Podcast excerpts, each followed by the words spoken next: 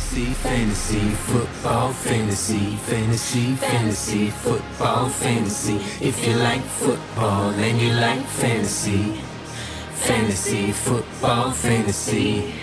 Привет, дорогой друг! Подкаст Fantasy Football Fantasy возвращается к тебе из э, сладкого объятия зимы, ничего не делания – а весна, весна уже полноправно вступает в свои права, солнышко проявляется, и у нас появляются силы, энергии записывать подкасты. Сегодняшний подкаст будет посвящен рынку свободных агентов, его основным подписаниям, которые окажут влияние на фэнтези-очки.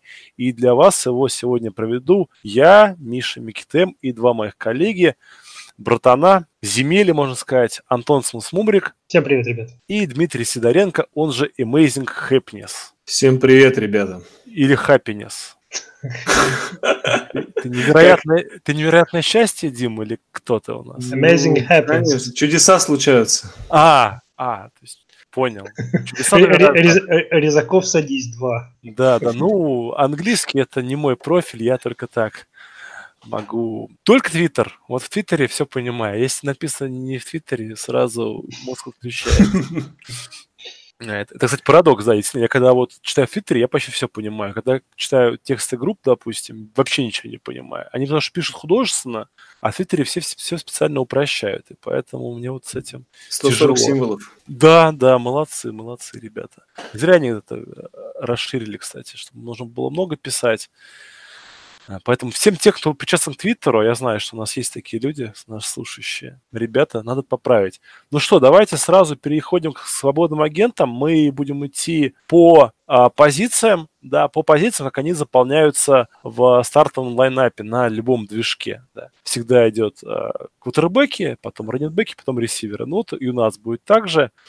Два главных перехода кутербеков состоялись, обменов, э, подписаний, называйте как хотите. Первым это стал Ник Фолс, который поехал в Ягуар. Ну, для начала я быстро а, выскажу свои мысли, а потом ребята либо со мной согласятся, либо наоборот скажут, что я дурак, не прав, все будет по-другому. Итак, Ник Фолс попадает в нападение, которое любит и умеет много выносить, и при этом ни один из его ресиверов, которых он попал, да, тысячу ярдов, никогда не показывал. Это, напомню, у него Ли, Маркис Ли, Диджей Чарк и Диди Весбрук. Тайтенда у Егоров тоже нет, потому что который там был единственный, Ошонна кто-то другой подписал. Зато есть Фурнет, да, со своими проблемами со здоровьем. И вот теперь есть Ник Фолс. У самого Фолза точность 61, а, ну, почти 62%. И если вычеркнуть его великий сезон с Чипом Келли, да, то он в среднем набирает не так много тачдаунов, при этом кидает перехватов довольно много, 2 к 1 у него примерно соотношение. В среднем он, э, в среднем Ягуары бросают 3-4 раза игру на 195 ярдов. Так что вот пришел к ним такой Фолз, и тут довольно интересно будет, потому что вместе с Фолзом Ягуар уже пришел Джон де Филиппа, э, бывший координатор нападения Миннесоты, бывший тренер квотербеков Филадельфии, и они работали вместе. А, поэтому посмотрим, как они вместе сработаются, что там будет, что там не будет. Мое личное мнение, что а, Ник наберет там порядка 3750 ярдов за сезон, бросит 18 тачдаунов и 9 перехватов. Вот как-то так он выступит. Ребята, согласны, не согласны? И еще вот к вам вопрос сразу. Считаете ли вы, что приход Ника Фолза повысит продуктивность его ресиверов? Ли, Чарка и Весбрука. Ну, повысит, ты имеешь в виду по сравнению с... Э, Прошлым сезоном, да, конечно. Ну, я думаю, что э, вполне возможно, что он найдет какую-то химию с каким-то одним конкретным игроком, причем совершенно непонятно сейчас на берегу с кем именно. Но это прогнозировать, это не на кофейной гуще. Мне лично Фолс как квотербек Ягуаров э, с точки зрения фэнтези не нравится. Я бы его не рискнул бы драфтовать, я думаю. Даже в довольно поздних э, раундах. Ну, все зависит от сеттинга там. Суперфлекс, не суперфлекс и так далее. Все вот эти вот нюансы, да. Но в стандартной ванильной лиге на 12 команд э, одногодки, я бы от, от Фолса бы держался подальше. Особенно учитывая, что ты правильно отметил, что, э, что Ягуары любят и умеют носить, если здоров Форнет. Если он не здоров, то у них в принципе будут проблемы с нападением. А, плюс еще не забудем, что они вполне могут кого-нибудь драфтануть на, на, на ближайшем драфте из ресиверов. Но это, в принципе, касается сейчас любой команды. Ну, любой команды, да. И любого игрока, которого мы будем обсуждать. Это все с поправкой, так сказать, на будущее изменения а, после драфта. Но по итогу, скажем так, я мое мнение по Фозу, оно не, не радужное, по крайней мере, на ближайший сезон. Тем более, что он пришел в новую систему, которому надо будет все-таки чуть-чуть изучать, несмотря на его знакомство с Ди Филиппо. Все равно какое-то время у него на адаптацию уйдет. Ну, как-то так. Ну, у меня, смотрите, какое мнение. По поводу конкретно Фолса, я с вами, конечно, согласен. Вообще, надо признаться, очень приятно вот так это обсуждать, да, что у нас мнение сходится именно в эту точку, что Фолс – это, в общем, наверное, не панацея от всех бед, да, там, Джексонвилле. И вообще э, не как бы не с фанфарами мы встречаем этот переход, потому что я от многих уже так слышу какие-то и слышал хвалебные речи, типа, ой, как здорово, вот Джексонвилл наконец-то там заживет, вместо Бортлза пришел Фолс. Честно говоря, я вот этой там дикой радости не очень понимаю. И, ну, у Фолза, да, были а, полтора приблизительно сезона, да, очень ярких за его карьеру. Все остальное это было такое, ну, как бы либо среднего уровня игра, да, либо чаще даже ниже среднего. То есть по Фолзу, ну, можно сказать, что это классический такой нестабильный квотербек, и ожидать, что на старости лет, да, так скажем, вдруг внезапно что-то на него снизойдет, и вот э, этот чемпионский сезон там или еще что-то повлияет на него так, что вдруг он действительно превратится в мессию. Думаю, что скорее это была магия Педерсона, да, магия Филадельфии, и я, честно говоря, не ожидаю высокого продакшена от него ну, там, с точки зрения фэнтези. Более того, если вот как-то оценивать примерно э, какой-то ранкинг такой в голове составить, то для меня э, он даже не будет, я думаю, QB2 вот стандартной лиге фэнтези, да, на 12 команд. Я думаю, что это точно ниже 24-го квотербека. Это там где-то в районе, может быть, ну, ближе к 30-му, я думаю, будет э, по итогу сезона Фолс. То есть я не ожидаю от него хороших цифр.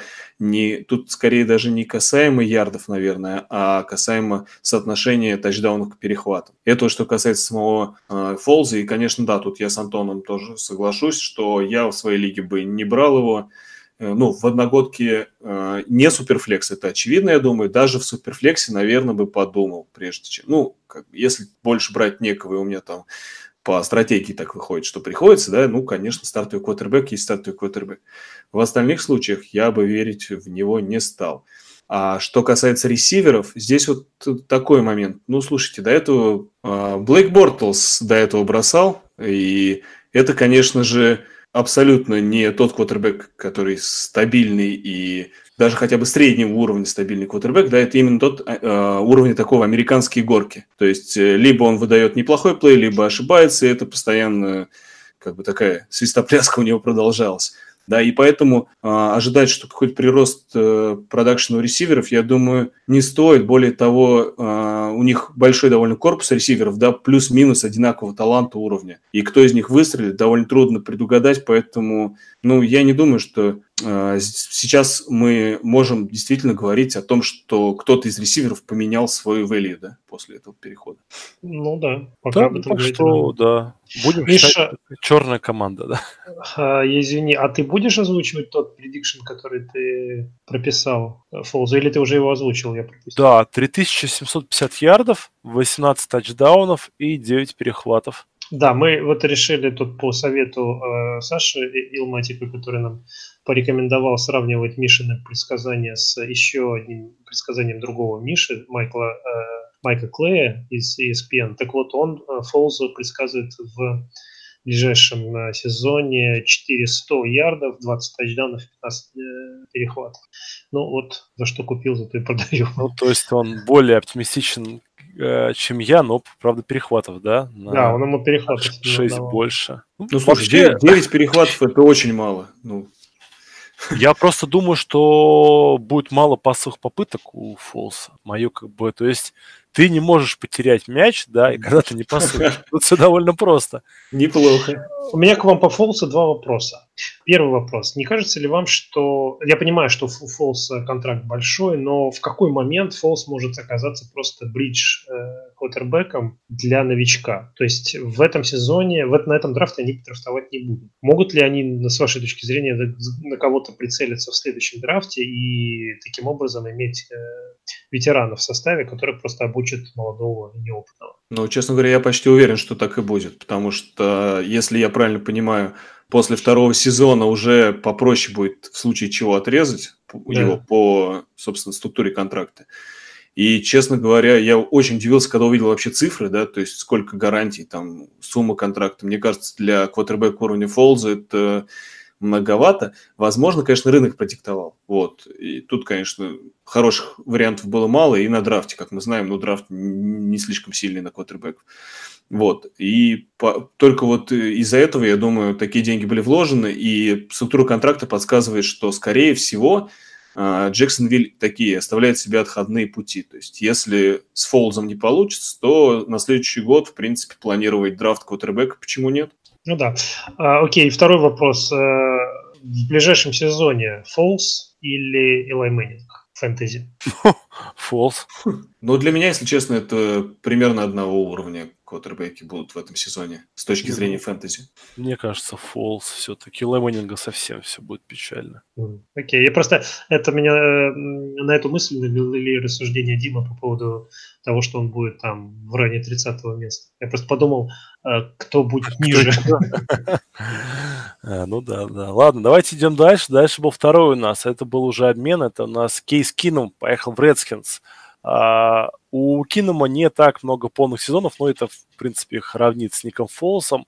В среднем у него точно 64% и в районе 3700 ярдов с большим количеством перехватов, но и тачдаунов, да, он всегда оформлял. То есть это я беру два последних сезона, да, в Денвере и в Миннесоте. Вот. Его пасовые цели в целом такая же печаль, как у Фолса, да, Доуксон, Ричардсон и Трей Квин, который мистер, как там он, Иррелевант, да, самый ненужный. Есть, конечно, Джордан Рид, вот, но здоровье Рида, все мы знаем, да, такая вещь очень шаткая. В прошлом году Вашингтон очень много а, выносил, и в среднем они пасовали, как те же самые Ягуары, примерно 32 раза за игру на 190 ярдов. Однако вот все мы помним, да, что когда у Грудена есть нормальный квотербек, более-менее компетентный, э, он может из него как бы влепить очень такого неплохого э, разыгрывающего, да, стабильно, так что можем мы ожидать, что вернется Кирказинс версия 2.0, да, и Кином вполне может там набросать на 4100 ярдов, 25 тачдаунов и 15 перехватов. То есть у меня вот цифры, как э, Майкл Клей Фолзу отписал, очень похожие, но для Кинума. Uh-huh. Вот. И мне кажется, вот с такими вот цифрами у Киному, да, он как раз будет таким хорошим квотербеком, фэнтези-релевантным, и люди его будут брать, ну,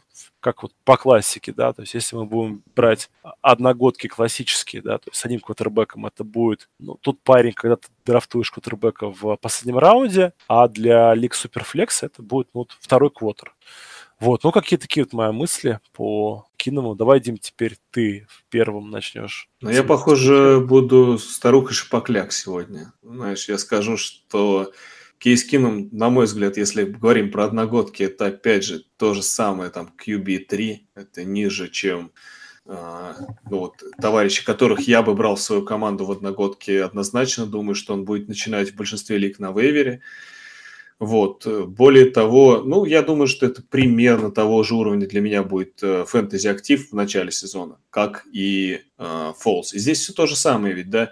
Э, квотербек, который, в принципе, такой э, крепкий середнячок, который в, э, в некоторых командах смог себя показать, а, при Джеффе Фишере, ну, в общем, ладно.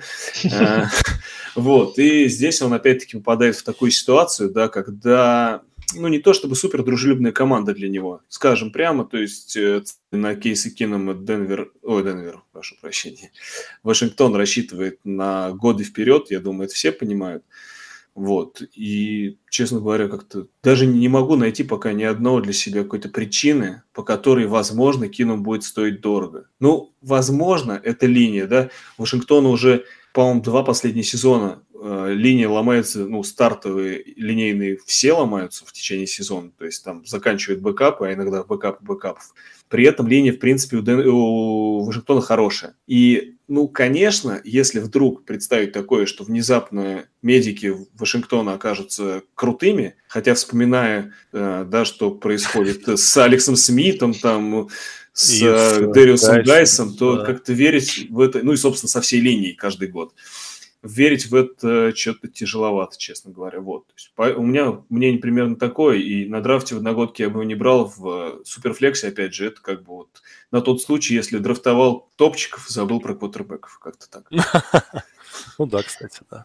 Ну, вообще говоря, э, ситуация с э, квотербеками в Вашингтоне для меня просто какой-то пазл, который не складывается. В них они исходят из того, что Алекс Смит не примет участие в ближайшем сезоне а может и вообще в НФЛ в принципе больше никогда, с, с учетом осложнения его травмы. А, но с другой стороны, пока еще не было информации о том, что как бы Алекс Смит все. То есть, если вдруг произойдет чудо и вернется Алекс Смит, мне интересно, что они будут делать. Потому что у Смита очень дорогой контракт, насколько я помню. Ну, относительно дорогой. А они подписали Кинума, тогда получается, если Смит может играть Кинум в бэкап, при всем при этом у них есть Кол Кольт Маккой и кто-то там еще у них был. Джордж Джонсон. По Джордж Джонсон, да, да, да. И при всем при этом э, на, по, по, по некоторым мок-драфтам они могут э, замахнуться еще на новичка на этом драфте. Там им все время кого-нибудь сватают, то Хаскинса, то еще кого-нибудь. Ну, какого-нибудь новичка могут, им, э, могут и выбрать. То есть я не очень понимаю в этом смысле, в этом разрезе описания Кинома. То есть если... Мне кажется, что как бы если танковать, то танковать. Вот. А если... То есть подписание Кинума имело бы смысл в том, в том плане, что у них все прекрасно везде. Да, линия, и защита, и раненбэк не травмированный, и ресиверы звездные, все. Бери гайку, не мучайся, только нужен вот э, менеджер а-ля э, Смита. Тогда да, тогда я понимаю. Но я не вижу, каким образом Кинум поможет в этом сезоне пройти куда-то там. Вот, кстати, соглашусь. То есть это та команда, да, которая отпускает э, диджея Свейринджера там на рынок, там у них какие-то проблемы в раздевалке, вот это все. У них проблемы там, я слышал, с тренером в том плане, что Груден э, не принимает участие, его вообще не ставит в известность о решениях, которые принимает ген-менеджер, и в итоге он чуть ли не из Твиттера узнает о подписании игроков. Ну, это грустно, потому что это один из тех тренеров, которые умеют э, готовить квотербеков, да, умеют делать из, э, ну, может быть, средних весьма исходных данных хороших ребят. И, ну, жалко, что такое происходит в команде, у которой еще там пару сезонов назад казалось довольно такой талантливый и интересный на будущее состав. А сейчас, если посмотреть, да, вот на линейку квотербеков, как ты правильно говорил, Кольт Маккой, Кейс Кинум, Джош Джонсон, Марк Санчес, ну, еще и Алекс Смит травмированный, еще и будет новичок, скорее всего. Ну, какая-то карусель просто. Ну да, Странно. пойди разберись.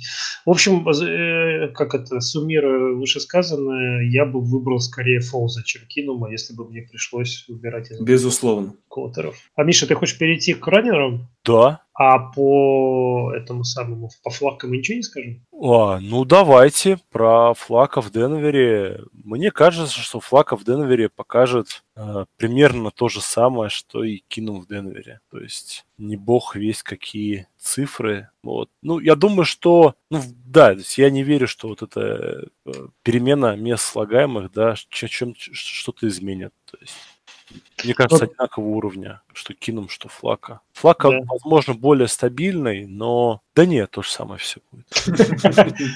Ну, вообще на берегу, мне кажется, что Флака выглядит э, лучшим квотербеком со времен Мэннинга в э, Денвере. Вот прямо сейчас. И он, ну... в принципе, в, в вполне практически идеально подходит на роль вот этого бридж кутербека, если они действительно, опять же, кого-то драфтанут на этом Ну, слушай, ты сейчас Чады Келли обидел, я тебе скажу. Чады Келли ты обидел. Я не готов дискутировать на эту тему. Если бы человек там не врывался в чьи-то дома и всякое такое, я думаю, ух. Да. Короче Он... говоря, флаг, опять же, вот из этой вот когорты, вот из этой корзины третьих квотербеков. Но с другой стороны, мне почему-то кажется, что у него все-таки есть шанс в Денвере что-то показать. Там вполне вменяемые другие позиции есть.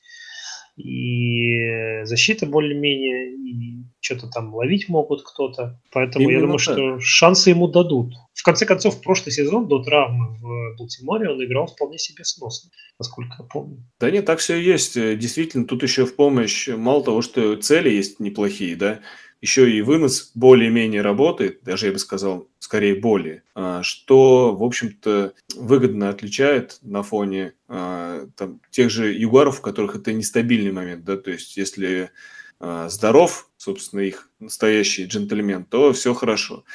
Если нет, то там начинается вопрос. А здесь, как бы, когда работает вынос, пас, ну, как пасу работать проще. Я думаю, что в случае Денвера просто элементарный персонал чуть-чуть более хороший. И это тоже должно помочь. Ну, вспомнили про флаг, и давайте к раненбекам. Да, давайте. И первым раненбеком у нас будет, естественно, естественно, естественно, Левион Белл. Целый год Левенчик отдыхал, мы успели соскучиться. Кое-кто, наверное, даже успел забыть какой-то классный квотербек. Раненбек, да. Но я верю, что он вернется в своей хорошей форме, да, многие сомневаются. Думаю, что он будет, ну, очень таким заряженным. Джетс сильно вложились вообще вот в этом межсезоне, много денег они тратили. Так что, я думаю, они продолжат э, как бы сделать ставку на свою команду, на то, чтобы побежать здесь сейчас, да, не ждать, а ну, будут как бы стараться побежать в каждой игре. Соответственно, в среднем Джетс выносили 26 раз за игру, вот, поэтому я думаю, приходом Белла, если это количество не возрастет, то уж точно не, уп- не упадет, да, то есть я думаю, будут они по-прежнему часто и много выносить. Вот, при этом помним мы, да, что у ресивера, у э, Дарнольда, такие ребята все очень странные. Да, не зря очень такая есть хорошая шутка в фэнтези-кругах, что никто не знает, кто первый ресивер Джетс, потому что у них нет первого ресивера в принципе. Вот. Так что теперь э, Белл, как хороший игрок на пасе, тоже поможет с, с этой частью. Вот. Ну и поскольку по сути, Белл становится главной и, может, даже единственной звездой в нападении, думаю я, что будет очень много на него внимания и Дарнольд уделять, и выноса, и тренер э, команды, и координатор нападения. Вот. При том, что Дарнольд ну, очень неплохой квотербек, на мой взгляд, да, он так очень агрессивно играет. Мне в этом году понравилось сравнение, его сравнили с э, Джейм Катлером, как человек, который может сделать любой бросок, ну и потом, правда, может все это заруинить. Так что проблема вот Герли Фишера, да, когда все знают, что сейчас будет вынос Герли, поэтому никто не боится, такой проблемы не будет, и будет набирать Белл. Я думаю, что он наберет опять какое-то космическое количество ярдов, 1200 по земле, 600 по, воз- по воздуху, и в среднем, ну, я думаю, тачдаун 10 он заработает. Вот, вот такие мои мысли по Оливиону Беллу. Э, да, сколько ты сказал э, тачдаунов? 10. Да, ну вот ему э, Майк Клей прогнозирует тоже 10 тачдаунов, 7 по земле, 3 по воздуху и в сумме 1800 ярдов. Ну и я 1800, ровно столько да. же, да. Так что, ого, я как Майк Клей. Да-да-да. Не, ну это крутые цифры. Я почему-то думаю, что не получится у него столько набрать. Э, я имею в виду ярдов, там, тачдаун это туда-сюда, лотерея, а по ярдам я не думаю, что так много будет, просто потому что, ну, как бы, если сравнить, во-первых, Белл отдыхал год. Говорят, что у него физические кондиции не фонтан. Ну хорошо, допустим, это все фигня, и он себя приведет в порядок и будет готов к, к сентябрю. А он перешел из э, команды, где фантастически хорошо играла линия нападения. И позволяла набирать кучу ярдов э, не только Беллу, но и э, Коннор после него. Это во-вторых. В-третьих, он перешел из команды, где играл Антонио Браун и Джуджу Смит Шустер, с которым они играли первый сезон, когда Шустер был новичком, а, в команду, где, как ты правильно отметил, нету первой цели. То есть, в общем, закрой Белла и твои проблемы по большому счету решены против Джетс. Uh, ну так, громко, если говорить. Поэтому я думаю, что, конечно, он, он должен как бы из штанов выпрыгивать, чтобы доказать, что он не зря спустил в унитаз сколько там, 17 миллионов или сколько ему причиталось в прошлом сезоне, который он не, не получил. Очень много, да. Вот. Uh, и он будет пытаться доказать всем, что он был прав и что все, все правильно, Джетс его купили и так далее. Но если брать прогноз, я не стал бы, не, не, не был бы столь оптимистичен по поводу такого количества ярдов. Это все. Ну, смотрите, я бы сказал так. Наверное, с одной стороны, я хотел бы и, наверное, немножко даже сердцем верю, что Белл снова будет так же хорош, потому что ну, чисто внешне, да, следить за его игрой и наблюдать, это довольно приятное такое занятие. То есть то, как он выбирает там э, как бы гэп, да, когда откроется, да, это очень классно смотрится, и ну, как бы это тоже то, что мы любим футбол, это прям, ну, настоящие хайлайты, его выносы. Вот, игра на пасе, опять же, да, как уже говорили, это прекрасно. Но есть одно большое но, это у Нью-Йорк Джетс, э, на самом деле, достаточно слабая линия нападения. И мы пока что Левена Белла не видели э, за слабой линией нападения, да даже за средней, что уже говорить. То есть у Питтсбурга вполне себе хорошая линия нападения, все это, я думаю, знают и за ней он чувствовал себя как король. Что будет за слабые линии нападения Джетс? Для примера, если посмотреть, например, по рэнкингам Football Outsiders, да, против выноса у Джетс 32-я линия в прошлом сезоне. То есть это, конечно, беда. Вот. И с этой точки зрения, конечно, какой-то вот негатив присутствует. Ну, я цифры, конечно, не готов вот так же сходу называть, насколько я рассчитываю, да, но я думаю, что можно точно сказать, что в одногодках на драфте он не будет уходить так же, как предыдущие, разве, да, там в топ-3, там в топ-5. Наверное, конец первого, начало второго. Думаю, будет как-то так. В PPR. Ну да, да, согласен. Да, я тоже согласен, что это конец первого, начало второго. Да, да. Идем дальше. А дальше у нас Марк Ингрэм, который попал в Вороны или в Вороны, зависит от того, как вы относитесь к франшизе из Балтимора. Да. Балтимор – это самая выносящая команда лиги. 34 раза за игру эти ребята зажимают мяч покрепче и бегут бить вам в лицо со всей своей мощью. Да, там полно исполнителей, но Ингрэм самый, э, ну, самый-самый из них. И вот ему наличие бегающего квотербека, коим является Ламар, только на пользу, потому что команды всегда будут соперника думать о том, что сейчас будет кладка на Инграма или там обманный маневр с Ламаром и так далее. Редопшны, плей-экшны, все вот это вот далее будет как бы хорошо, должно, по идее, работать. И команда, поскольку там нет ресиверов, будет снова и снова выносить.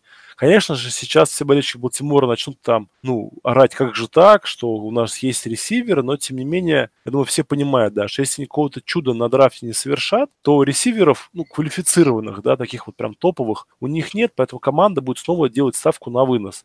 Это здорово, это разнообразит наш футбол, вот. Что касательно самого Инграма, мне кажется, он тысячу ярдов по земле наберет вот это вообще, как э, гадалки не ходи, да. И плюс еще ярдов 250 на пазе тоже он поймает. 8 тачдаунов будет в сумме у него, то есть вынос плюс пас. Это вот такой вот, мне кажется, будет крепкий средняк второго раунда вот в лигах одногодках на 12 команд. Так что, ну, я вот вполне его бы брал выше, скажем, чем любого раненбека чикагских медведей. О как!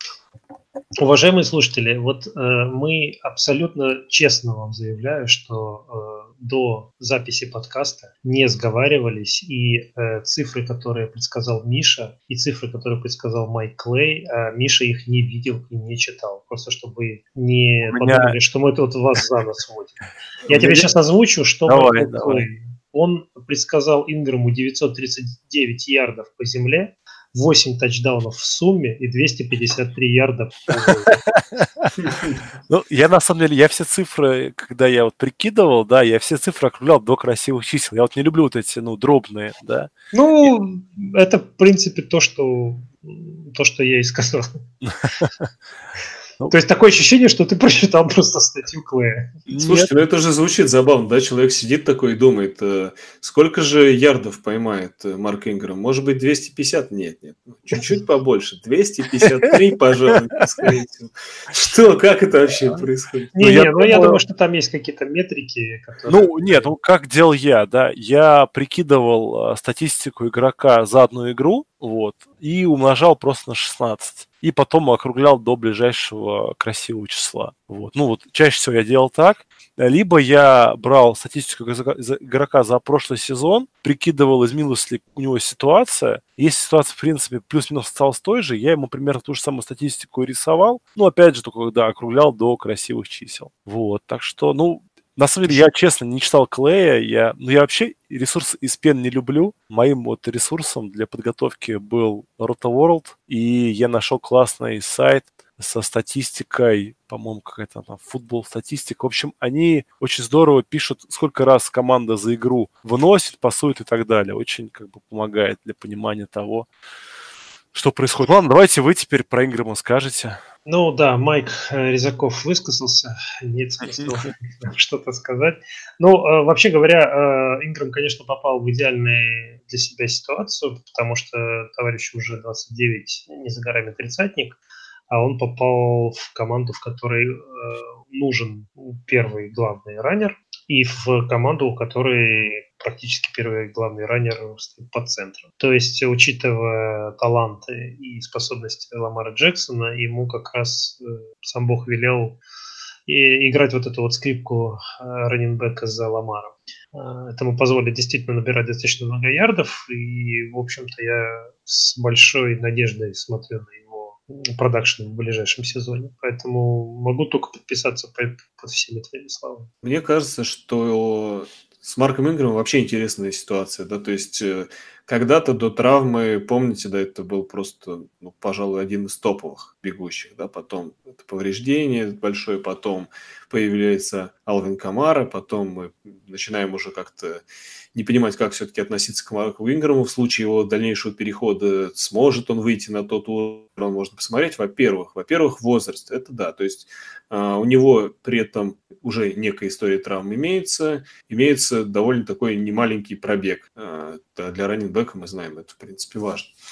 Вот, с другой стороны, да, очень благоприятные условия с точки зрения команды. И здесь ведь не каждый раненбэк хорошо подойдет под вот то нападение, которое играл, ну, по крайней мере, в прошлом сезоне Балтимору. Я думаю, что что-то похожее нас ждет а, в ближайшем сезоне, да, то есть так, раненбэк вот такого типажа, как Марк Инграм, это очень хор- хорошо подходящий игрок на конкретную позицию. Думаю, как бы это не пальцем в небо его убрали, естественно. Вот. С другой стороны, как бы большое количество э, выносных розыгрышей – это хорошо, но при этом вспомним весь набор бегущих, которые присутствуют э, в составе Балтимора, да, то есть э, какая-то травма, повреждение, может быть, просто серия неудачных игр, и мы вполне можем увидеть смену бегущего, что у них происходило ну, там, весь этот сезон. И если в начале прошлого сезона, по-моему, большинство безоговорочно казалось, что Алекс Коллинс – это ну, прям первый раннинг-бэк Балтимора, правда ведь? А уже в, середине сезона так, ну, кто-то его уже там у себя даже чуть не в династии скидывает, да, там, типа не-не-не, никакой фэнтези перспективы. Поэтому вот, ну, как-то опасненько давать прогнозы на Инграма. Я думаю, разбежка будет большая на драфтах э, в его позиции, да, в, ну, в разных лигах. Я бы, пожалуй, сказал, что это, конечно, должен быть РБ-2, да, но, наверное, все-таки либо середина вот этого диапазона РБ-2, либо низ. Как-то так, вот, на мой взгляд. Что, идем дальше? Да. Друзья. А дальше у нас очень интересный игрок. Это Тевин Колон, 49-я команда, где есть Маккинон, вот, есть Брида. А, читал в этом году, вот, ну, в, этом межсезоне, да, потому что была возможность купить э, Колмана в одной династии. Такое мнение, что Колман это всегда только раннер, э, меняющий темп для основного. То есть это всегда вторая скрипка, я не знаю, там, это третий лишний, это пятое колесо и так далее. То есть он э, хороший, может быть, парень, но даже когда а, Фриман был травмирован, никто Колману не давал как бы каких вот каких-то особых цифр, ничего не показывал, поэтому это только вот такой перехватыватель снарядов. И сейчас он попал в команду, где ну, Шенахан имеет Бриду, имеет Маккинна, который тоже за очень хорошие деньги подписывали. И там вот три этих парня будут играть вынос. И с одной стороны, 49-й, чем у них хороший плюс, да, они всегда играют вынос. То есть это команда, которая э, никогда не бросает вынос, которая всегда в среднем там за попытку, ой, за, за игру, таких там 25, там 28 попыток делает. Вот. Но мне вот стало интересно, сколько раз за игру выносила Атлант, через Колман Атланта, когда там был Шенахан и когда там стал Саркисян. Вот при Шенахане э, в среднем 9 раз за игру Колман выносил мяч за два сезона. А в Атланте Саркисяна, то есть когда-то пришел сотрудник, 10 раз за игру. То есть цифры остались одинаковыми. А, поэтому мне кажется, что Колман а, не будет ни первым, ни каким-то вторым раннером 49-х. У них будет такой триумвират. И, соответственно, ничего таких каких-то великих цифр он не покажет. Так что я думаю, что цене розыгрыша, да, то есть вынос плюс пас, будет около тысячи и 6 тачдаунов. И это при том, что я, ну, очень я верю в, в Шенахана, я считаю его очень крутым. так что вот так. Ну, вообще, конечно, Сан-Франциско удивительная команда. У них, э, по-моему, нету ни одного по-настоящему первого ресивера в команде, зато сразу россыпь э, раненбеков, которые могут теоретически на такую роль претендовать. Ну, я не хочу сказать, что Тевин Колман это первый, первый раннер, но Э, скажем так, э, значимую роль в нападении он вполне в состоянии играть. То есть за его спиной помимо Брида и Маккинона есть еще товарищ по имени Рахим Мостерт, который тоже становился свободным агентом, которого переподписали в этом сезоне Сан-Франциско совершенно внезапно. Да, и там еще новичок, бывший, ну, прошлогодний новичок Джеффри Уилсон. То есть там народу скопилось э, в бэкфилде. Тут выхуче, извините за мой французский. А ресиверов у них как раз раз-два и обчелся. Помимо Данте Петтиса и вечно никакого Маркиза Гудвина, по большому счету никого нет. Ну, то есть это означает, что они, скорее всего, будут брать на драфте, и всем там тоже Мэткалфов э, пророчат. Но что делает Сан-Франциско с э, раненбеками, я не понимаю. Единственное, что я слышал слушок, что они, в принципе, могут Джерика Маккинона и отрезать, вплоть до того, что потому как у него, по-моему, по контракту, ну там как- как-то так контракт составлен, что они безболезненно могут это сейчас сделать. Или же, например, продать куда-нибудь. В общем, что-то с ним сделать. Но или с Бридой. Я не знаю, в общем, что они будут делать, но иметь такое количество нинбеков, не знаю, зачем это Шенехану нужно, как он их всех будет использовать. Может быть, он устал просто от того, что у него все все время ломаются, как в прошлом году. Там. Кого не поставь, так он игру доиграть не может. И вот он решил добавить еще туловищ в состав, только теперь уже знакомых туловищ. Да, ну, пожалуй, с этим соглашусь. Э, и насчет того, что Маккинон может быть отчислен, я думаю, это похоже на правду, поскольку все-таки Колман, ну, не то чтобы такой же игрок, да, такого же плана, как Маккинон, но схожего. И у меня складывалось впечатление, что когда в Сан-Франциско приходил Шенахан, что он брал Маккинона вот как раз на роль такого около Колмана, э, атлантовского, грубо говоря. Вот. Поэтому, в принципе, я думаю, возможно. Может быть, не только травмы, может быть, еще и на тренировках там недостаточно э, понравилось, как это правильно выразить, да, в прошлом сезоне. Возможно, сейчас это просто попытка перестроить команду под себя как э, удобнее тренеру. С точки зрения Бри... ну, того, что могут отрезать Бриду, думаю, это вряд ли. Все-таки Брида немного другого плана игрок, и это скорее тот парень, который будет играть э, первые дауны, да, и он такой более в силовой манере играет. Вот. Э, при этом, ну, все вот эти остальные там, ну, Мостерт это качественный бэкап, да, я думаю, что на случай травм все-таки все игроки, которые есть в составе, они такие травматичные, скажем. Вот. Но я думаю, что это вся вот эта ситуация да, вокруг бэкфилда э, Сан-Франциско говорит нам только о том, что с большой опаской стоит брать этих игроков на драфте в своем фэнтези э, в ближайшем сезоне. И, возможно, стоит их брать внизу, если вдруг вам падает на какой-то там особо низкий пик и надеяться, что выстрелит такой ну, около слипер, да, допустим. Потому что я думаю, что очень сильно будет зависеть от контингента лиги, там, от э, конкретных пристрастий игроков. Кто-то, вот Маккинон там со времен Миннесоты, допустим, не верит. Кто-то там не уверен, что э, Колман сможет, а кто-то, наоборот, наверное, ждал ухода Колмана из Атланты. Я знаю ни одного такого игрока в фэнтези, кто ждал ухода из Атланты, что вот, наконец-то, заиграет, наконец-то, наконец-то. Ну, то есть, я думаю, здесь просто стратегия относительно, э, собственно, Колмана и других игроков бэкфилда Сан-Франциско должна быть такая. Ждем, кто ниже падает, и берем там на поздних пиках фэнтези драфт. Как-то так. Да, ну и что? Давайте дальше. Последний раненбэк на сегодня. Это будет у нас Карлс Хайт. Подписал его Чивс на короткий контракт. И мне кажется, это игрок скамейки. И вот дать подышать Домену Уильямсу, когда тут будет немножко травмирован или устанет. А, поэтому надо брать его в поздних раундах в расчете на травму Дамьена. Вот. Но при этом надо помнить о том, что да, Кайт времен своего рассвета, как раз играл он за 49-х, а он делал тысячу ярдов в линии скриммиджа, и поэтому я думаю, что многие будут верить, что тут такой Доминин Вильямс, да все мы это знаем, да это так просто парень, вот Карлс Хайт придет, работу заберет и так далее. Вот. Но мне кажется, что Канзас, которая, в принципе, команда, которая вы, вы, вы, выносить не очень любит, она одна из самых как бы, низких показателей играет, имеет по этому показателю в лиге, да, очень мало выносит.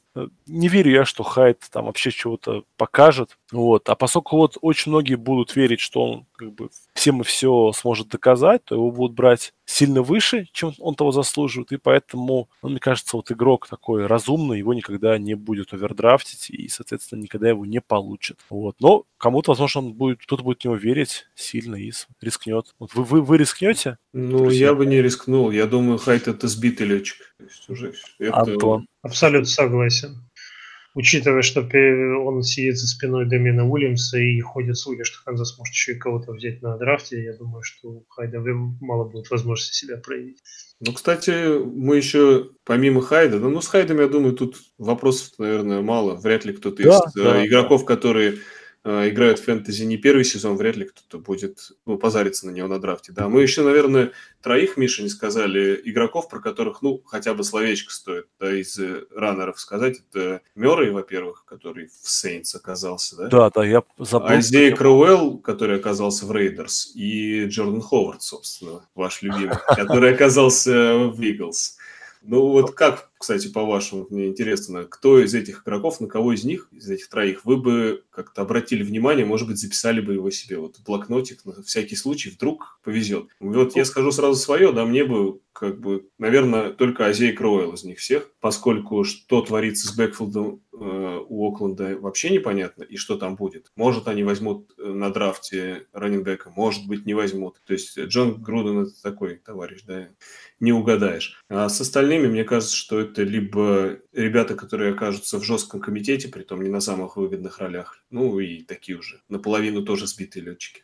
Не, ну я с тобой не согласен. А, по поводу Кравелла, ну, тут нам хорошо, да, мы сейчас не драфтуем, вот, не в династиях, там, не в одногодках, да, поэтому мы будем знать, как Окленд решит проблему раненбека совсем скоро, вот, но если вы в басбол не играете, то даже, думаю, не мучиться. А вот по поводу Мюррея и Ховарда, ну, Мюррей, во-первых, это хороший такой раннер North-South, то есть вперед-назад. Он не очень на пасе, вот, но когда там же рядом Камара будет, который будет на пасе хорош. Так что я думаю, Мюррей будет выполнять роль Инграма, да, то есть он, правда, не такой пробивной, зато он очень здорово в отрыв уходит, у него быстрые такие ноги, длинный шаг. Если в хороший проход попал, может много ярдов набирать. Вот. Я думаю, что он как раз свою там тысячу ярдов с линии розыгрыша заработает. Просто потому, что это очень хорошее нападение Saints. Да? Ну, это болт prediction прямо. Да, да. То есть ну, я верю, что ну, то есть, как вот, он будет вторым раннером Saints. Понятное дело, что Камара будет первым. Я думаю, Камару будут беречь э, под плей-офф. Да, не так его много использовать. То есть больше будут доверять то есть Камара будет как бы решать игры вытаскивать, да, а Раэль таскать будет как раз Мюррей. Вот. Показательно Ховарда, ну, он однозначно становится первым раннером Филадельфии, потому что у них там все остальные ребята очень мутные, но он раннинбэк, который ну, на пасе угрозы особо не представляет, только, только по земле. Я вообще был удивлен, что его именно в Филадельфии выменяли, потому что там все-таки ну, тоже стремятся таких вот универсалов да, держать в бэкфилде, которые и на пасе и на выносе. Ховард не такой. Ну, возможно, им нужна вот новая реинкарнация Легаррета Блаунта в свою команду, да, то есть у парня, который будет пробивать там третий и один или на goal line. То есть я думаю, Ховард 800 ярдов и 8 тачдаунов может. Ну, э, скажем так, из всей этой компании, которую мы сейчас озвучивали, озвучили, это Мюррей, Кроуэлл, э, Хавард и Хайт, мне больше всех из них нравится наверное, э, Ховард, потому что все-таки он будет э, первым раннером команды, если, опять же, на драфте ничего не произойдет э, интересного. И, ну, что касается Латевиуса Мюррея, то нужно просто посмотреть статистику Инграма с прошлого сезона и применить ее на Мюррея, переложить. Ну, так, если грубо. Ну, можно там парочку, пару очков снять так сказать, за, за талант. А, и, но в, в, в остальном он наберет примерно столько же, сколько набирал Инграм. А если, ну, как бы, Инграм, единственное, что был дисквалифицирован первые четыре игры, но тем не менее. А, что касается Кроуэлла, то ситуация в Окленде настолько мутная, вот, Дим, ты правильно сказал, а, они настолько, вот у них там ничего не понятно, прям совсем, что я теряюсь. Они, они из, из огня до в пламя. Я вообще не хочу, вот Аукленд я как-то хочу обходить, мы сейчас дойдем еще до Э, Брауна э, в, в нашем обсуждении, но я, честно говоря, побаиваюсь любого, любого игрока из этой команды. Том числе Крауэлла. Поэтому как-то так. Вот я бы выбрал так. Э, Хауард, потом Мюррей, потом пусть будет Крауэлл и потом Хайд. Ну, я бы Хайда все-таки, ну, не знаю, над Крывеллом. Ну, то, что я вообще вот в Окленд такая совсем мутная история. Ладно, давайте перейдем теперь к ресиверам. Тут вот, ну, как бы мы вот, как видите, наверное, да, примерно пытаемся по силе игроков идти, да, сверху вниз. Вот сейчас, конечно, такой вопрос спорный. А, Бекхэм или Антонио? Антонио или Бекхэм? Давайте начнем с Бекхэма, да. Бекхэм, Бекер Мейфилд. Что тут еще сказать? А, ну, возможно, эту команду строили на каком-то небесах, да, идеальная команда, то есть никто не знает такого количества крутых скилл игроков, как в этой команде, да. Dream Team.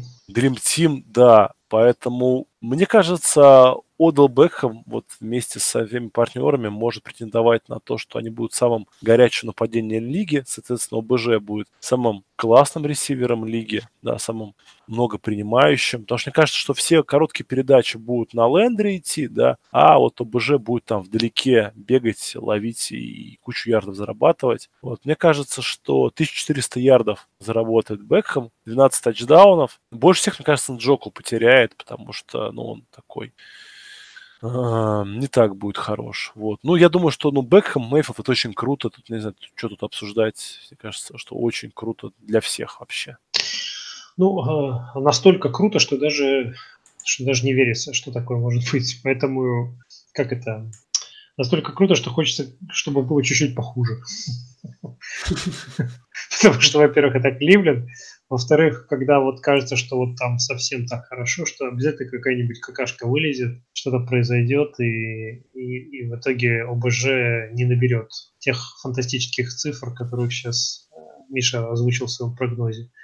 А в остальном, конечно, ну, ну что сказать, ну, ресивер, э, топ-3 ресивер 2019 года драфта, если не, не, не, не топ-2. Там, ну, вот он с Хопкинсом, наверное, должен спорить, по идее. Ну, и с Томасом. Ну, может быть, да. То есть, вот... И с Хулио, и с Девант Адамс. Тут можно, можно продолжать. На самом деле, вот он его практически по всем а, фэнтезийным мок-драфтам и рэнкингам они вот э, с Хопкинсом вдвоем делят первые два места почти везде. Поэтому тут тоже, как говорится, пусть ему все получится в Кливленде, и, и у Кливленда уже все наконец тоже получится, и они уже наконец выйдут в плей-офф. Да, я бы сказал, что в PPR драфтах, да, в одногодках, это, я думаю, что конец первого раунда, прям красная цена за Бекхэм надо брать. Что нельзя отпускать его, если ты выбираешь в конце первого раунда, и вот у тебя выбор там Бекхэм или какой-то раннинг вот из тех, которые, да, из когорты второй, не топчиков, самых топчиков а какой-нибудь условный там э, Миксон тот же. Мне кажется, что надо Бекхэм брать, конечно, раньше. Вот, а в целом, э, пожалуй, соглашусь, что ждать стоит только самого хорошего. Собственно, Бейкер уже, ну, может, не всем, но многим показал и доказал, да, а вообще нападение Кливленда мне очень нравится разнообразием целей и, в общем-то, их э, большим, ну, таким серьезным наличием. То есть их, во-первых, много, во-вторых, они разные.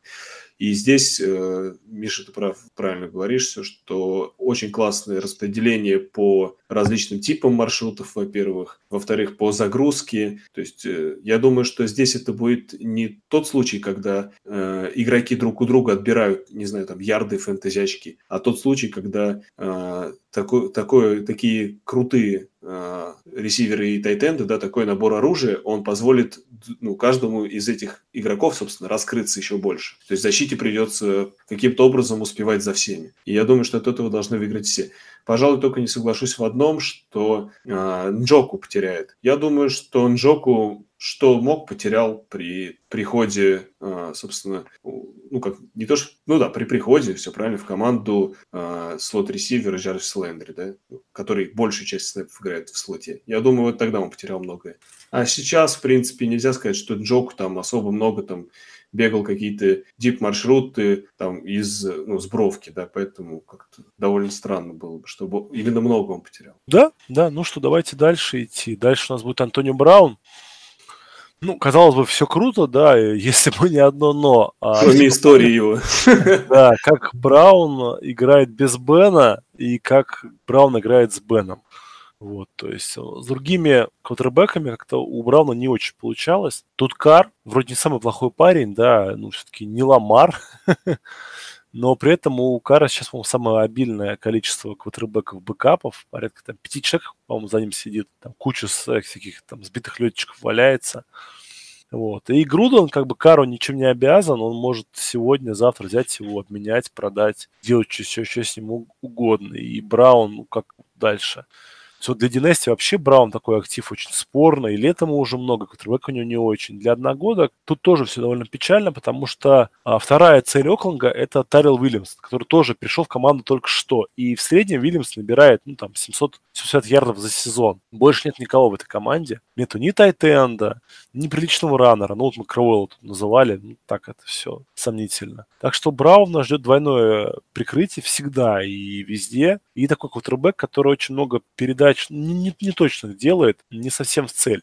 При этом надо Кару еще будет, ну, ведь э, настраивать свой прицел сразу для ну, трех новых целей, да, то есть у него будет два первых ресивера, новые игроки, и тетент новый. Как он будет с, с ними всеми химию искать, не очень понятно. Так что я думаю, Браун тысячу ярдов, конечно, наберет, но тачдаунов будет у него мало. Ну, там пусть будет 7, красивое число. То есть, резюмируя твои слова по Кару, получается, он парень неплохой, только там только все знают продолжение, я думаю, да? Это да, да. Ну, но ему просто я, повезло. Я, и у Кара был э, только один по-настоящему там такой, ну, фантастический, не знаю, можно говорить, нельзя. Ну, очень хороший сезон один был, да. В целом, почему-то, в отличие от других квотербеков, которые провели один очень яркий сезон, именно Кара вознесли довольно высоко. Может быть, это из-за того, что э, все-таки на тот момент он в лиге провел не так много лет, и казалось, что вот, наконец-то, очередной там молодой квотербек, сейчас вот как бы команда воспрянет, все будет хорошо.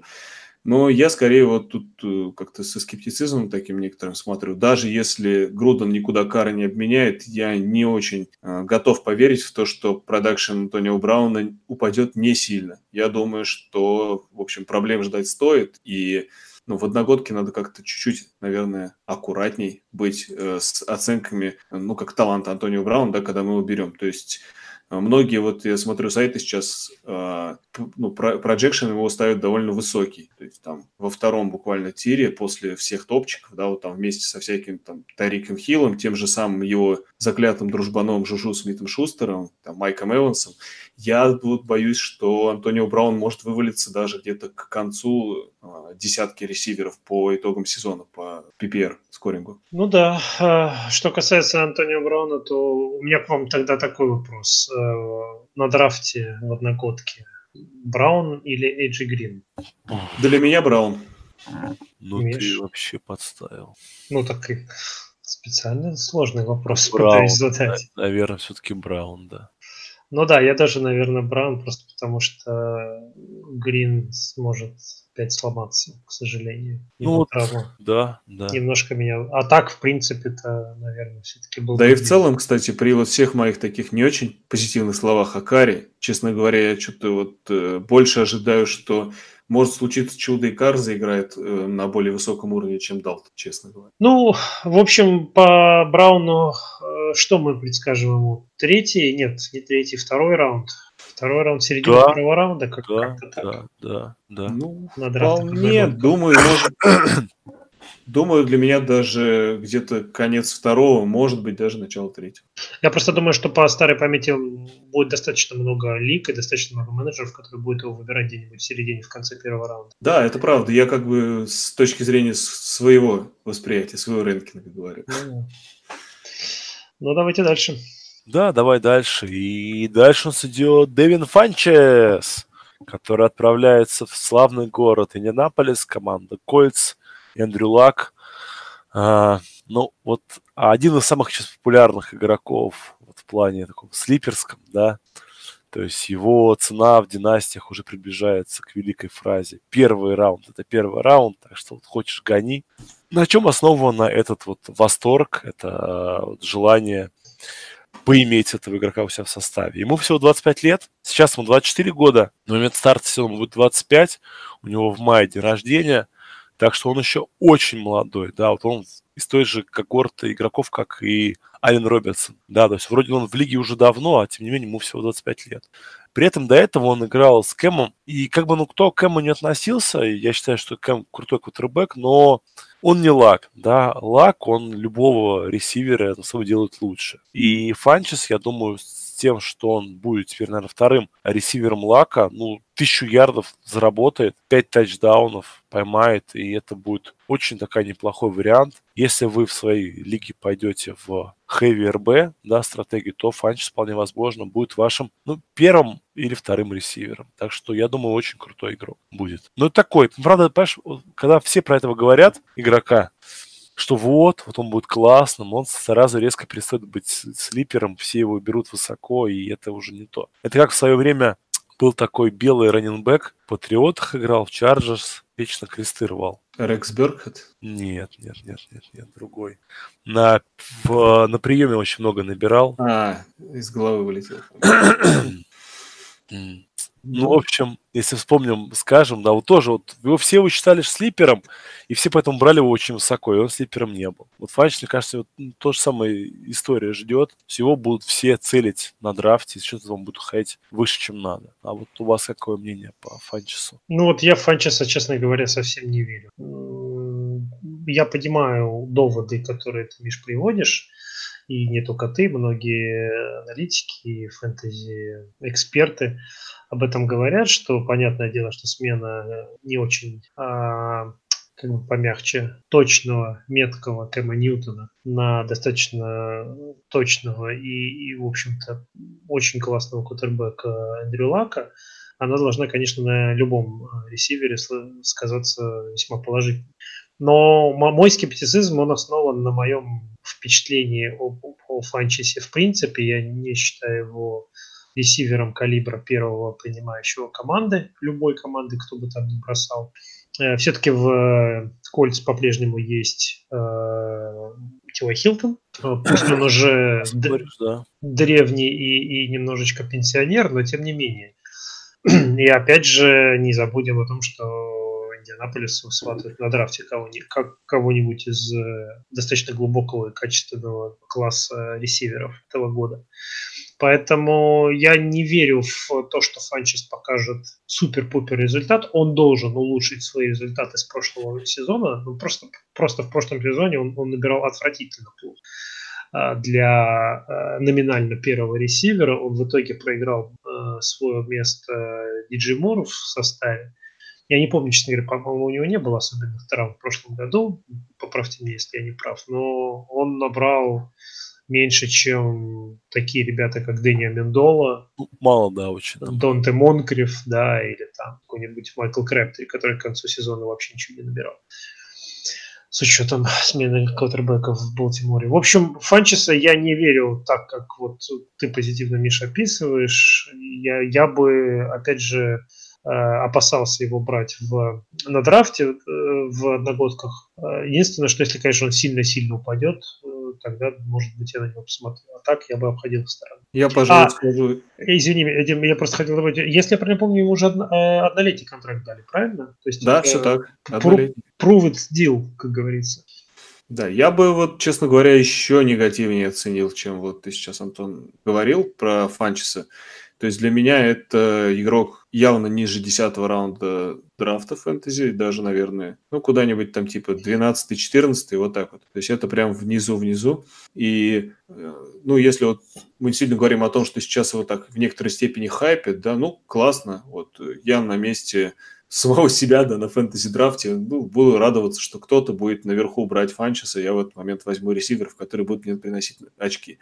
И здесь, э, ну, как бы есть, конечно, какие-то позитивные да, аспекты. Тот же второй ресивер Лака, вот звучит красиво. С другой стороны, вспомним, как тот же Монкриф не стал да, вторым ресивером. Ну, в общем, большое тело, которого будет бросать лак, всегда ли это хорошо? Ну, не знаю. А на большее пока, я думаю, Дэвин Фанчес не претендует. Поэтому, и опять же, мы видели это уже и в прошлом сезоне. У Индианаполиса есть Уай Хилтон, есть все остальные. В зависимости от матча, ну да, как бы Тайтен, да, там либо Дойл здоров, либо там, Эберон. А из ресиверов, вот как, с какой ноги встанет Лак, кто будет лучше бежать в этот день, кто будет лучше сепарейшн создавать, тот и получит свои мячи. И, честно говоря, у меня нет ни одной вот причины, что ли, в голове, которые позволяли бы мне думать, что этим парнем будет чаще всего оказываться Фанчес.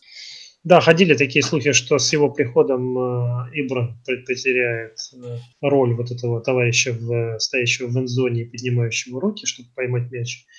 Э, но, честно говоря, а почему, собственно, это должно поменяться? Что в чем таким Фанчес лучше Ибрана, что и обязательно ему нужно это забирать? Поэтому давайте перейдем к следующему. Вы же Фанчесу очень Давайте, очень да. А я, кстати, вспомнил того белого раненбека, это Дэнни Вудхед. Точно. Вот, тоже там великий слейпер всех. Ну что, давайте последнего ресивера разберем. Это Рэндall Коп. Вот, по-быстрому про него скажем, да, попытаемся, по крайней мере. Слот-ресивер, который играл за Гринбей, играл неплохо, но последние два сезона выглядел не очень хорошо после нового контракта. Вот болельщики Гринбей любят всех, кто уходит из их команды, смешивать с э, неприятной субстанцией, да, тем не менее, ну, Коп, а, когда играл а, не так давно, был очень хорош.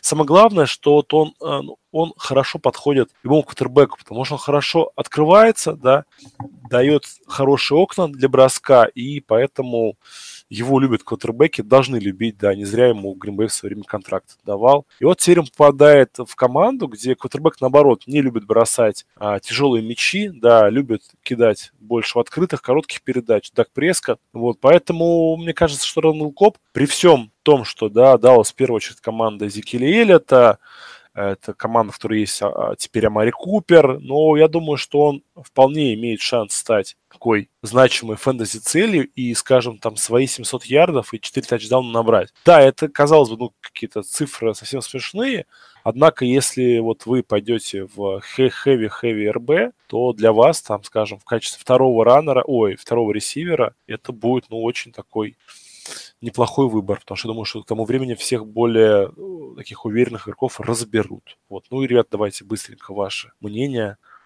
Ну, э, я по Кубу скажу коротко. Я совершенно не верю в его перспективу в 2019 году. Так же, как... Ну, по Фанчесу даже больше, чем по Кубу, наверное, во что-то верю. Ну, слот-ресивер перешел от Роджерса к Преско. И не молодой. Э, сколько ему, 28 лет уже. Да, да, в возрасте. 8, 8 лет. Э, постоянно травмирующийся. То есть э, он пришел на роль Кола Бизли. Кого-то возбуждают цифры, которые набирал Кол Бизли в прошлом году или в позапрошлом в Далласе? Если да, то Коп ваш кандидат. Если нет, то проходим мимо. Не на что смотреть, что называется. Шоу закончилось. Жаль, конечно, отличный игрок, мне он очень всегда нравился, но увы, увы, уходя от Роджерса, как правило, любой ресивер идет на понижение. Вспомним э, Джорди Нелсона и Дженнингса и всех остальных, кто уходил из Гринбея в последние годы. Так что так, Дима. Парни, соглашусь с вами. Тут, опять же, это тот же Джорди Нельсон, да, на минималках добавил ко всему. Ну, не по стилю игры и прочему, а вот по как ты правильно, Антон, отметил, по переходу от Роджерса в другую команду, да. Я думаю, мы здесь его обсуждаем только, видимо, из уважения к болельщикам Гринбея, чтобы затронуть какого-то игрока. Ну, слушайте, правда, мы ни слова не говорим о Джеймисоне Краудере, там, который поменял команду. Дэшон Джексон, Кол Бизли, ладно, чуть-чуть сказали. Адам Хамфрис, там, да. Голден Тейт. Голден Тейт, да, про Голден Тейт, думаю, заслужил бы больше. Ну, Рэндалл Коп, что я думаю, для тех, кто играет в одногодке, может быть, это будет игрок на боевике, заткнуть позицию там третьего ресивера там, или флекс, да, а, в зависимости от лайнапа. А как бы для династии, я думаю, это вообще такое. Стоимость, ну, династии, да. Стоимость, скорее всего, отрицательная, то есть он у вас будет занимать спот, на котором мог бы оказаться игрок, который в будущем что-то принесет. Вы его и не в этом году не поставите, скорее всего, и я бы ну, больше вот даже про Тейта сказал. Ты Тейт про, про, про отрицательную больно сейчас сказал, потому что у меня коп как раз в династии сидит. А. Ты хочешь сказать, что мне вас надо срочно сбрасывать? Я думаю, ты его отрежешь перед началом сезона, если честно. Ну, у меня там есть еще худшие варианты на отрезание, так что посмотрим. Поэтому мы его включили в подкаст. Ладно, давайте быстренько поговорим про нового Тайтенда Нового Орлеана. Да, как? пожалуй, единственный тайтенд, о котором стоит сегодня упомянуть, да? Да, ну тем более парня звали самые, сами патриоты, а он не пошел. Он долго думал. Там была а, да. целая эпопея с подписанием договора. Когда... Давай, Антон, расскажи нам свои мысли по... Ну, мысли такие, что я, честно говоря, от э, Кука особо много ничего не жду в этом сезоне. Примерно так же, как от Бена Уотсона в прошлом сезоне. Э, может быть, он чуть-чуть побольше покажет, э, но тем не менее, это не молодой уже тайтенд, и не сказать, чтобы он там обладал каким-то скиллсетом, который бы просто выбивался там а-ля Джимми Грэм в молодые годы и так далее. То есть, э, единственное, почему на Джареда Кука имеет смысл обращать в фэнтези внимание, это потому что Э, общий пейзаж тайтенда в лиге таков, что выбирать особо не приходится. То есть, если у вас нет в команде, если вам не повезло на драфте забрать кого-то из там четверки или тройки там, кто у нас там, Китл, Келси, Эрц, да, там, в общем-то, все. Ну, может, Ингрен, там, да, еще кто-то, да. То вот вам приходится выбирать между такими ребятами, как Кук. В этом смысле э, игра с Бризом это гораздо лучше, чем игра с Кар. Э, при том, что он в э, Окленде, по-моему, в прошлом сезоне был, по-моему, первой целью, если мне, если мне не, не, не изменяет память. Ну, там по цифрам, по таргетам. Поэтому тут такое. Э, хороший добротный тайтенд, но без э, апсайда. Вот так. Ну, не знаю. Я бы сказал, что, наоборот, очень много апсайда. Мне кажется, вполне может стать он топ-5 тайтендом. Ты ну, восхищен прошлогодними цифрами просто, я думаю. Я восхищен прошлогодними цифрами. Я восхищен цифрами, которые показывал мистер Грэм в свое время с Дрю Бризом. И я восхищен тем, что в нынешней лиге у нас есть как бы три тайтенда более-менее нормальных, есть все остальные. Почему бы ему не стать пятым? Ты помнишь, если э, выставить за скобки Грэма в его лучшие годы, кто был еще в фэнтези топ-5 тайтендом из Орлеана? Нет. Ну, потому что их не было. Ну, потому что долго Шон Пейтон искал второго Грэма, а, а до Грэма искал первого Грэма. Да я бы не сказал, что он искал особо Грэма, просто Грэм оказался такой в масти, так сказать, в свои, в свои здоровые годы. Э, и Брис ему очень любил ну, Вы в свое время там давали неплохие контракты, там весьма средним тайтендом, явно не просто так. То есть задача найти второго Грэма, она все-таки так или иначе стояла. Просто она не получалась, а теперь она относительно получилась. Э, Кук, опять же, да, у нас очень много мнений о Куку строится на основании там его выступления, по-моему, с Гринбей, да, когда он там играл один год или два. Вот. Ну, там не сложилось, да. Он такой парень, как я понимаю, весьма своенравный. Возможно, с Роджерсом не сыгрались. С Каром народ поперло. Мне кажется, с Бризом будет у него все хорошо. Ну, я ставить бол предикшенов не буду, конечно, но... Ну, Миш, мне кажется, что с Каром ему поперло именно потому, что у Кара больше не с кем было не переть. Но не с сыплющим песком э, Джорди Нелсон уже было ему играть. Не, ну, да, там был согласен. Жален Ришар и был Кук. Все, больше никого на приеме. Ну, практически, да. А тут у тебя 100 картов в Новом Орлеане, кого кормить надо. И Кук в этом смысле, он, конечно, будет играть свою роль, он будет получать свои таргеты, но сказать, что он там просто будет рвать и метать, я бы не стал. Тут еще смотрите, если давать предикшн по Куку, да, ну, вот три тайтенда, про которые Миша говорит, топовые в лиге, все их знают, да, ну, давайте еще раз скажем, это Келси, Эрц и Китл. А, помимо этого, я бы сказал, что их не 3, а 4. Наверное, просто прошел год, и мы подзабыли, что есть Хантер Хенри. И все-таки я бы его тут скорее ближе к этим ребятам определил. Ну, или на границе между там первым э, таким как это, комплексом игроков, да, и, и вторым. А вот если будем говорить о пятой позиции, про которую Миша сказал, ну, на нее, кроме того же Кука, причем в новой обстановке, да, с новыми партнерами, как это что будет, туда же претендуют миллион игроков, те же Эбран, там, Ожи Ховард, Энгрэм, Джоку, и можно продолжать еще, я думаю, долго, да, тот же Трей Бертон. Поэтому, ну, пятая позиция для него будет, я думаю, победой. Если он займет пятую позицию по фэнтези скорингу PPR по результатам сезона, это будет круто. Так что это я будет очень не... круто, да. Да, ну и последний, внезапный у нас игрок, да, которого нельзя не упомянуть. Мы он на отдельной позиции выступает. Да, да, он идет в магической позиции. Мы специально позвали Диму ради этого игрока. Стартовый как, как приятно.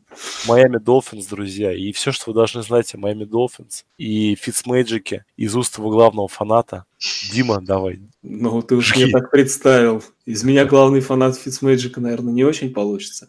Хотя, честно из говоря... Нас помню... троих, из нас троих. Поверь мне, ты самый главный фанат. Я, кстати, помню сезон, который у Фитца мне прям тогда пришелся по душе. Это был в Джетс, когда, помните, был сезон у него? Довольно хороший. Они там, по-моему, а, чуть-чуть в плей-офф не зашли. Там закончили что-то типа 10-6 или Да, близко так. было, да. То есть, э, и он тогда был хороший, бегал, и, в принципе, довольно неплохо на пасе был. Я тебе скажу, как болельщик Нового Орлеана, он у вас и в прошлом году был неплохо, особенно первой недели. Это правда, это правда. Нет, ну слушай, как бы, я думаю, тут э, все просто, да. Фиц это такой товарищ, которого вы в своей фэнтези команде можете взять э, где-то внизу, там в последнем раунде буквально, все равно там особо ничего никто не вылавливает. Ну, можно кичиться сколько угодно тем, какие вы крутые аналитики берете слиперов, но все-таки последний раунд там в большей степени случайность. Вот, поэтому вы можете взять там себе маленький кусочек магии, вот, и при хорошем матчапе или там при э, боевике, не знаю, у вашего квотербека поставить. Это если, конечно, речь идет о э, не классическом скоринге, а суперфлексе. В классическом, понятно, там на вейвере много вариантов всегда. Вот. А, ну, конечно, больше в разрезе фэнтези, думаю, это обсуждать особо смысла нет. Тут такое, ценность только, пожалуй, серьезная в суперфлексе. Но и опять же, это такой товарищ, нужно понимать, который э, очень хорош, то есть может быть в некоторых матчах может набрать кучу очков за счет э, длинных передач, которые вдруг не обернутся перехватами, а обернутся тачдаунами. Может быть наоборот, да, может добирать ногами, мы это все знаем. Главное это, я думаю, не ставить э, его против тех команд, у которых довольно сильный пасраж э, и которые часто играют э, блицы, да, потому что ну, Fitzmagic это тот товарищ, который, несмотря на то, что учился в Гарварде, все-таки футбольный IQ его ну, как вызывает небольшие сомнения. Читать блицы он умеет на каком-то уровне прям совершенно ужасном если вы посмотрите много матчей с его участием, то, во-первых, у вас будет, конечно, сумасшедшее настроение, а во-вторых, вы, во-вторых, вы увидите, как он пропускает блицы даже там по центру, и когда явно ему показывает э, защита, что будет блиц, прям вот невооруженным взглядом видно, а Фиц все равно принимает снэп и такой, а, не буду смотреть, что там, кто, куда. Сразу гляжу в даунфилд, может быть, пройдет бомба. Вот это, конечно, печально. Ну, я по Фитцмэджику только скажу одно. Майами очень грамотно танкует. Вот для, танка, для сезона, когда танкануть, э, вот Фицпатрик прям идеальный кандидат. Он, он, он не даст фанатам э, и болельщикам Майами заскучать. То есть он будет выдавать время от времени такое, что там все будут просто это самое, плясать и танцевать. Но в то же самое время Майами с ним, конечно, никуда к черту не выйдет, особенно учитывая, что у них на всех остальных позициях не сказать, что прям очень хорошо. Поэтому они явно нацелились на драфт кутербека в следующем году. Я буду, кстати, очень удивлен, если они кого-то драфтанут в первых двух раундах из кутербеков в этом году. Я думаю, что они на Фицпатрике и каком-нибудь еще бэкапе там будут. Он же, он же не ломается, если я правильно помню. У него же нету какой-то истории травм. Но он не ломается. Он может накидать миллион перехватов, его сажают, он получает свои огромные деньги и отдыхает. Это же классика. Цикл ну, Fitzmagic. Да. Так что для этого нужен еще какой-то квотербек, чтобы было на кого его сменить. И поэтому я ожидаю, что они, наверное, Дрюлока возьмут на драфте, но это вот мое ощущение. Да. Не, они должны брать, мне кажется, это самый вариант. Учитывая, учитывая, что мне нравится Грилок, я буду не рад, если его возьмут моим. Ну, придется перетерпеть. Представляешь, чему научит его Фицмэджик? Лучшему, лучшему. Ну, а, но он научит, как правильно одеваться на послематчевых А вы, кстати, знаете забавную историю, которую в этом сезоне можно будет э, увидеть, связанную с Фицмэджиком? Это такая. Э, если вспомните, то как только начался прошлый сезон, и вот пошли все эти классные э, интервью в одежде Дэшона Джексона из раздевалки, да, вот это все. Uh-huh. Такой огромный хайп вокруг, э, собственно, Фитца. Э, если вспомните, то Минка Фицпатрик в этот момент зарегистрировал yeah. торговую марку Fitzmagic на себя. Будет интересно посмотреть, как они там разберутся в раздевалке на эту тему и вообще, как это все будет работать. Я не очень как бы готов э, поверить, что добрый дедушка, бородатый скороход, а, такой, как это, не злопамятный. Было бы интересно узнать, чем все закончится. Патрик, да, он действительно он такой, как пьяный Дед Мороз, который приходит на праздник. Это всем, точно. всем взрослым ржачно, а дети плачут. Мне кажется, это самая прекрасная тема для завершения нашей э, сегодняшней беседы, друзья. Да, мы не всех э, включили, потому что и так подкаст, мне кажется, вышел очень длинным. Поэтому, возможно, у нас будут какие-то доп. записи касательно рынка. Хотя всех основных игроков мы перенабрали. И главный вывод у нас один, да, то, что с каждым годом такое ощущение, что рынок ФА все беднее и беднее. Да, в этом году, конечно же, нам подарили, ну, несколько очень крутых обменов и одного Левиона Белла, но ну, так в целом, да, если отбросить эти три да, перехода, то, конечно, все весьма печально, потому что хороших игроков команды так просто не отпускают. Поэтому всем спасибо за внимание. Вернемся к вам совсем скоро. Всем пока-пока. Счастливо, ребят. Всем удачи. Не берите, главное, Адама Хамфриса.